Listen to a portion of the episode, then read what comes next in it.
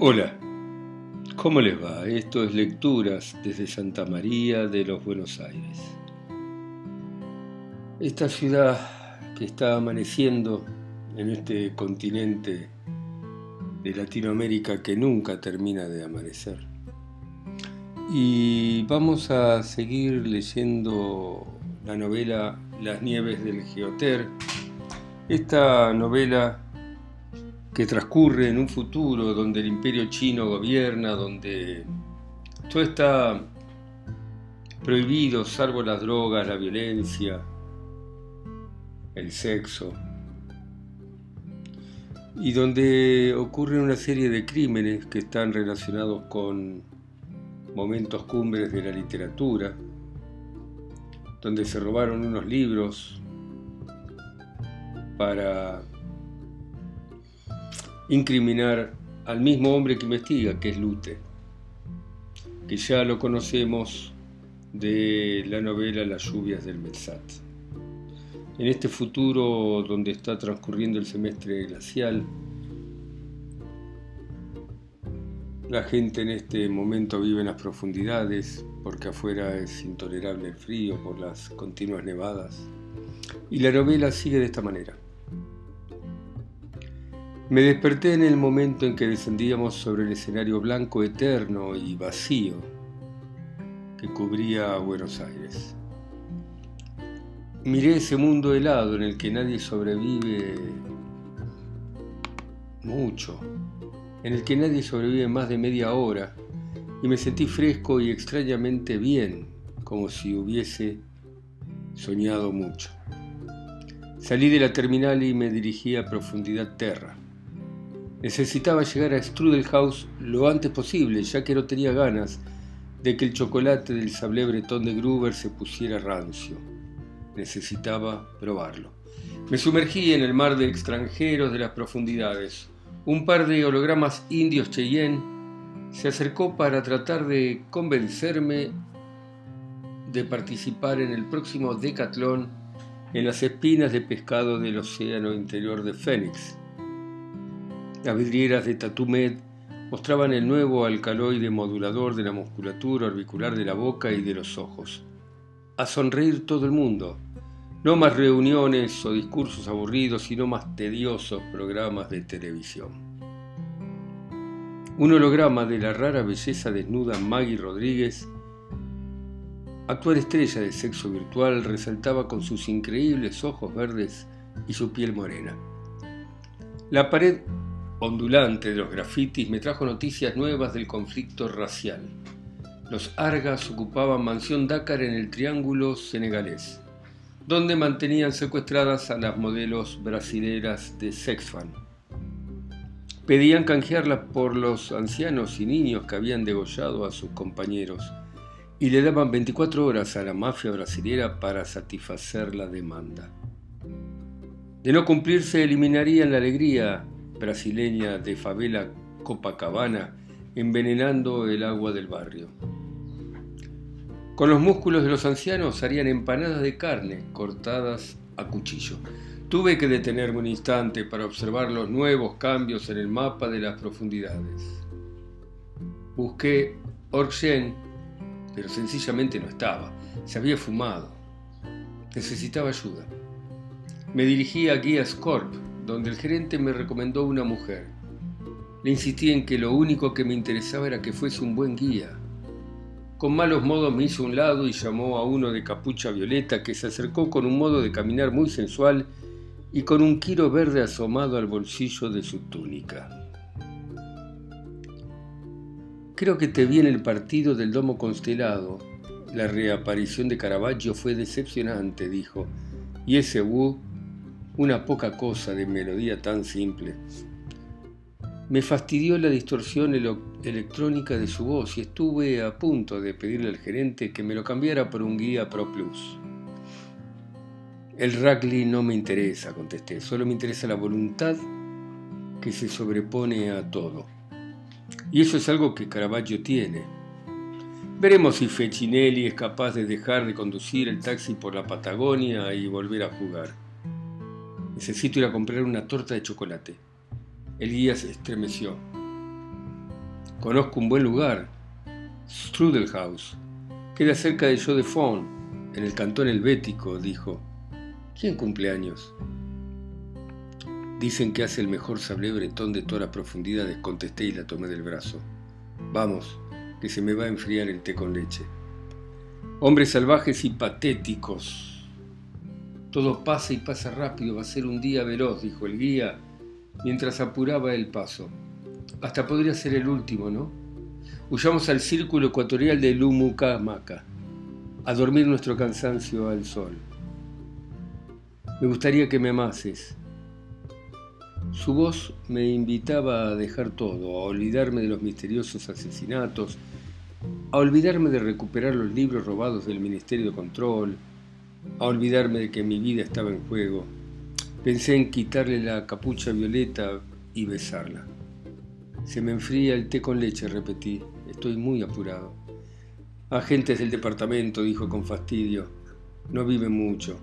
Comprarás tu sable bretón de chocolate, pero los tiempos oscuros que se acercan acabarán con todo lo que vale. Y todo lo que vale la pena es el amor. Al poder no le interesan los hombres ni sus pequeñas vidas. Solo le interesa el poder. Me quedé en silencio, vamos, dijo y me llevó a prisa. Miles de extranjeros iban hacia todas partes mientras los parlantes sobrevalaban a la multitud machacando la atmósfera profunda con la ominosa música imperial. Un sol pálido y amarillento colgaba del cielo celeste diseñado para ese día por el Metov. Cruzamos veloces el área central donde los hologramas trataron de vendernos salud, sexo, bebidas y drogas de todas partes del imperio. Recorrimos los laberintos y llegamos en la mitad del tiempo a profundidad 5. El guía conocía su oficio. El cantón helvético y la ancha avenida Swingle parecían un mundo diferente. La gente iba tranquila, sin apuro, con buen semblante, como si vivieran en otro tiempo y lugar. Estaban muy belicosos y tuvieron que volver a rociarlos, explicó el guía. Ahora probaron, probaron con Lentum. Estos salvajes no son lo que parecen. Esta mañana descuartizaron a dos de la milicia. Era verdad que en la tranquilidad se percibió una amenaza que flotaba en la atmósfera. El mercado de flores y frutos acababa de abrir. Las suizas estaban encerrando los monstruos rojos en, sus pequeñas jaulas. Doblamos en Jodefond y llegamos a Strudelhaus. Nos ha seguido una cámara y un perro, me susurró el guía al oído y aprovechó para besarme el cuello mientras yo apartaba al perro que seguía ladrando. Nunca sabemos cuánto tiempo nos queda. Te espero acá. A mi Kiro ya no le gusta la torta de canela. La pastelería estaba inundada de olor a chocolate. La rubia de pelo lacio me sonrió. El sablé bretón te espera, dijo. Y si te hiciera falta un lugar donde esconderte, mi cama es ancha. Tiempos difíciles para amar, suspiré y me escurrí por el costado del mostrador para seguirla.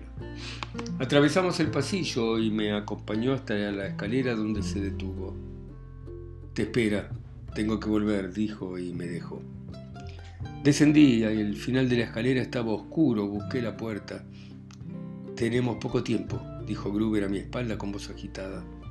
Me tomó del brazo y salimos a la sala pequeña donde nos esperaba Astrid. Acá tenés, dijo y me entregó un microplasma. Lo trajo una mujer de capucha blanca. Tenía un no sé qué irresistible y se llevó un spamfoam de naranja. Debía estar usando algún tipo nuevo de feromona porque tuve ganas de dejar todo e irme con ella. Le regalé la torta. Por suerte Astrid me salvó de su influjo. Todo por fuera, nada por dentro. Era una gata química, dijo Astrid con desprecio. Una de esas perras que te llaman al celular y que gimen y pretenden convencerte de que la única vida posible es junto a ellas. Fuimos al escritorio y le pasé el microplasma a Astrid para que lo decodificara. Había un mensaje y una dirección. La misteriosa mujer de capucha blanca decía que fuera a su encuentro en Metro Park, en el corazón mismo de Chicago Land. Tiempos difíciles para todos, dije y lo miré. Desaparecerán muchas de las cosas que queremos. Para un nuevo diluvio habrá que construir una nueva arca, observó Gruber. Astrid se encogió de hombros y los tres nos miramos un instante. No digas nada, no hace falta, andate que es tarde, dijo Gruber. Me despedí de ellos y subí a la pastelería donde la Suiza me esperaba junto al mostrador con dos paquetes. La de arándanos y el sablé bretón, susurró y se me acercó. Cuando te aburras de jugar al héroe, vení a buscarme. La tomé de la cintura y la besé. Sos lo que pareces, dije. Vos también, contestó y me devolvió el beso. Pero cada vez tenía menos tiempo para tratar, para tratar de averiguar qué o quiénes éramos. Salí a la calle y el Kiro vio los paquetes y chilló de alegría. Soltó los pedazos metálicos con los que jugaba y me sacó la torta de arándanos. El zumbido de las cámaras le molestaba, explicó el guía. La ayudó un anciano suizo al que se le había pasado el efecto del lentum. Vamos, vayámonos antes de que aparezca la Corps a ver quién destruyó las cámaras. Tengo la sablé bretón de chocolate, Dije, te invito a tomar un milkshake en Chicagoland. ¿El mundo temático? Vamos, vamos, hace mucho que no veo sus luces de neón. A pesar del pacífico y amable gentío, cruzamos rápido la avenida Swingle y salimos de Cantón Helvético. Tuvimos que atravesar la profundidad de norte a sur, pasar por sombría Rumania, el Gulag suberiano la barriada genovesa y reparto malecón. En la populosa área central, el Metof había dispuesto temperatura alta y humedad extrema. El sol picaba, ardía en los hombros y una pantalla del Metzat anunciaba una lluvia a profundidad de intensidad 0,5. Se nos acercó un holograma mandarín que en su mano agitaba una propaganda del Hotel Metropol.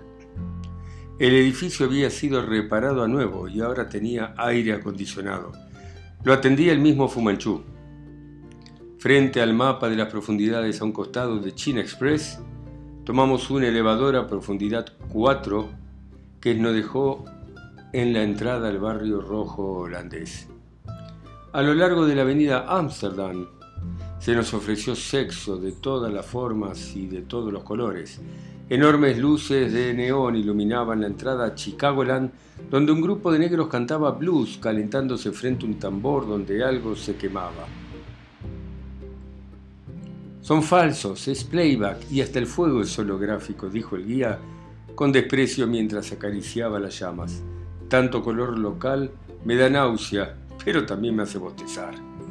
Anduvimos un rato por la avenida 51 y luego cruzamos Oak Street, Habíamos llegado a Metro Park. Consulté la dirección en el microplasma, 84 Bell Street. El Metof había colgado un par de nubes sobre los edificios bajos. La temperatura era primaveral y unos vecinos lavaban sus autos. Coronaba la escenografía el holograma de un tren de altura al final de la calle y el temblor apenas perceptible de un metro. Nos detuvimos frente al 84. El Quiro te va a acompañar, dijo el guía. Quiere ver qué haces con el sablé bretón. Yo voy a estar acá esperándote. Estuve a punto de correr su capucha para ver su cara, pero me contuve. Tenía poco tiempo. La criatura, masticando su porción de torta de arándanos, se pasó al bolsillo de mi campera. Solo tenía que atravesar la puerta en el número 84. Eso fue lo que hice. Me encontré con un pasillo largo de pisos relucientes. Al fondo había una puerta. Un par de reflectores vagaban cerca del techo. Avancé con cautela, no quería que un disparo me acertara en la frente. Ya cerca del final oí ruidos y voces. Escuché que alguien parecía dar órdenes. Se oían ruidos rítmicos y secos como si se machacara algo. Apoyé mi mano en la puerta que se entreabrió y apareció un escenario holoenérgico que reproducía exactamente la aldea de Casas de Barro y Caña Brava de la novela Cien años de soledad del gran Gabriel García Márquez. Algunos mulos y chivos vagaban por la calle principal y detrás de las casas, en las huertas, crecía el plátano, la malanga y la yuca. Más allá estaba el río de aguas cristalinas con su lecho de piedras blancas y enormes. El cielo estaba despejado y el mundo parecía realmente nuevo. Unos, unos gitanos habían levantado su campamento a orillas de las aguas y la mayoría de los aldeanos asistía al espectáculo de ver pasar a los soldados que marchaban, secundados por un oficial en dirección a un paredón blanco. Me escabullí entre la gente para seguir a la tropa y por poco tropiezo con una armadura del siglo XV, con sus partes soldadas por un cascote de óxido. Yo sabía que en el interior estaba el esqueleto con el relicario de cobre con un rizo de mujer. El que había creado el escenario era un genio, toneladas del mejor material biosintético a disposición del arte y de la literatura, me daba mucha lástima pensar que tarde o temprano todo esto iba a terminar, que alguien vería pasar los días en pena capital o lobotimizado. La tropa llevaba un río rumbo al paredor, era Giovanni Monde, con su inconfundible aspecto de indígena de las tierras altas de Colombia. ¿Acaso Giovanni pensaría en el hervor del hielo que quema la mano, en tratar de escapar de la tropa para vagar por el pueblo, en hablar con la familia Buendía, en descubrir la magia del imán o del catalejo. ¿Acaso Giovanni Monde pensaba que era un buen final para una vida apasionada por una literatura desaforada? Para deshacerme del sablé bretón, me lo comí parcialmente, de nada me servía. La criatura Quiro, desde el bolsillo de mi campera, Miraba todo con extraordinaria curiosidad mientras comía su porción de torta. Vas a tener que ayudarme, le dije, y me alejé de la gente y de la tropa para ir hacia el campamento gitano. No me costó mucho ubicar a Melquíades, al que reconocí por el tamaño de sus manos y por su singular barba. Me deslicé dentro de su tienda y tomé ropa para disfrazarme. Entre los cacharros del gitano encontré un yesquero. Me pareció un hallazgo perfecto. Salí de la tienda en el instante en que el oficial ubicaba a Giovanni Monde de espalda al paredón. Me apuré, ya se oía el rumor de los chismosos y alguna risa nerviosa. Preparados, ordenó el oficial mientras desenvainaba. Los soldados tomaron posición. Apunten. Se oyó el ruido metálico del cargar de las armas y me interpuse veloz entre el reo y la boca de los rifles. El oficial puso cara de desconcierto y asombro. A los gritos y con gestos ampulosos anuncié la nueva maravilla, el fuego instantáneo, el último milagro de los sabios calvos del monasterio de Krugfer, y con grandes movimientos se encendió un estropajo. La vacilante llama rojo-azul suscitó maravilladas voces de aprobación. Ahora, le ordené a la criatura. Saltó de mi bolsillo y corrió a gran velocidad hacia Giovanni Monde, que parecía más divertido que asustado. Mientras lo desataba, me agaché para encender los pastos. El humo y el fuego hicieron retroceder al pelotón. ¡Huya! Le ordené a Giovanni Monde, que se acercó. ¡Vamos, vamos, escape! El viejo me miró como si hubiera cometido una blasfemia al haber interrumpido su literario fusilamiento. El giro lo empujó a irse. El oficial y el pelotón, molestos por el humo y atacados por la tos, retrocedían confundidos. Entre los aldeanos apareció un holgazán, descuidado en su vestimenta y con barba salvaje, que se abrió paso e intentó convencerme para que le vendiese el yesquero. Me ofreció un par de lingotes imantados y un laboratorio de alquimia y una brújula. Vamos, huya, huya, le repetía Giovanni Monde, que miraba hipnotizado a José Arcadio Buendía. Déjeme hablar con él, preguntarle algunas cosas, suplicó Giovanni Monde. En ese instante pensé que la prohibición tenía algún sentido. De tanto leer se vive en mundos irreales. Tome, le regalo el yesquero, dije y le empujé en dirección a la puerta. No pierda el tiempo. El que diseñó este mundo, en realidad, lo quiere ver morir. La criatura trepó para volver a esconderse en mi bolsillo mientras Giovanni Monde miraba el yesquero que tenía en sus manos. Parece plasticén, fabricado en Guansei, es una porquería. Va a durar poco y se va a detener para siempre, dijo recuperando el dominio de sí. Tome, tome, déselo a José Arcadio. Bueno, dejamos acá. Seguimos la próxima, ¿eh? nos vemos, nos vemos. Chao, chao, chao, chao.